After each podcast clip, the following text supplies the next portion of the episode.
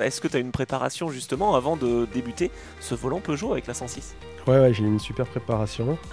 Oula, je crains le pire. J'ai un copain qui me dit j'ai une mini Countryman.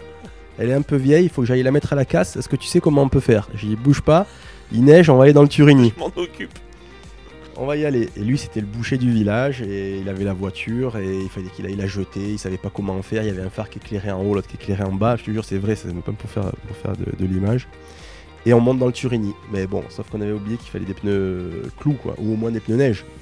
On n'en avait pas. Donc là, je monte dans le Turini. Il y avait tous les. Bah, comme tout le temps, quand il y a de la neige, tous les mecs qui font du rallye. L'autre, il avait la 104 ZS, pneus clous pyramidaux qui montaient jusque dans les ailes.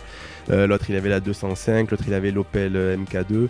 Et moi, j'arrivais avec la Mini avec mon copain. Mais comme nous, on n'avait pas de pneus neige, tu vois, tout le monde connaît très bien le plateau du Turini. En fait, quand tu peux, tu peux monter vers la station de ski de Camp d'Argent, euh, au lieu de redescendre vers la Bolène, tu as une petite montée. Et nous, à chaque fois que les gars partaient, pour prendre de l'élan et pour essayer de les rattraper, on prenait un peu d'élan. Donc, on, on prenait l'élan, on essayait de les suivre. Donc, en descente, on s'en sortait à, peu près, euh, parce que c'était pas une grosse neige, c'était légèrement enneigé.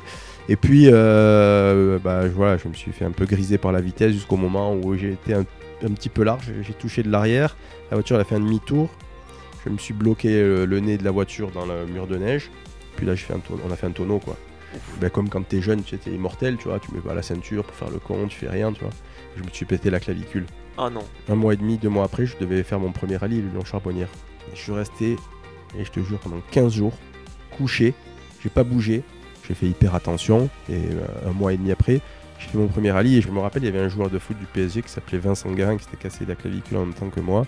Avait euh, mis un peu plus de temps à revenir. J'ai dit là, putain, c'est premier combat, euh, je l'ai gagné. C'était en parallèle, mais bon, voilà, c'était sympa.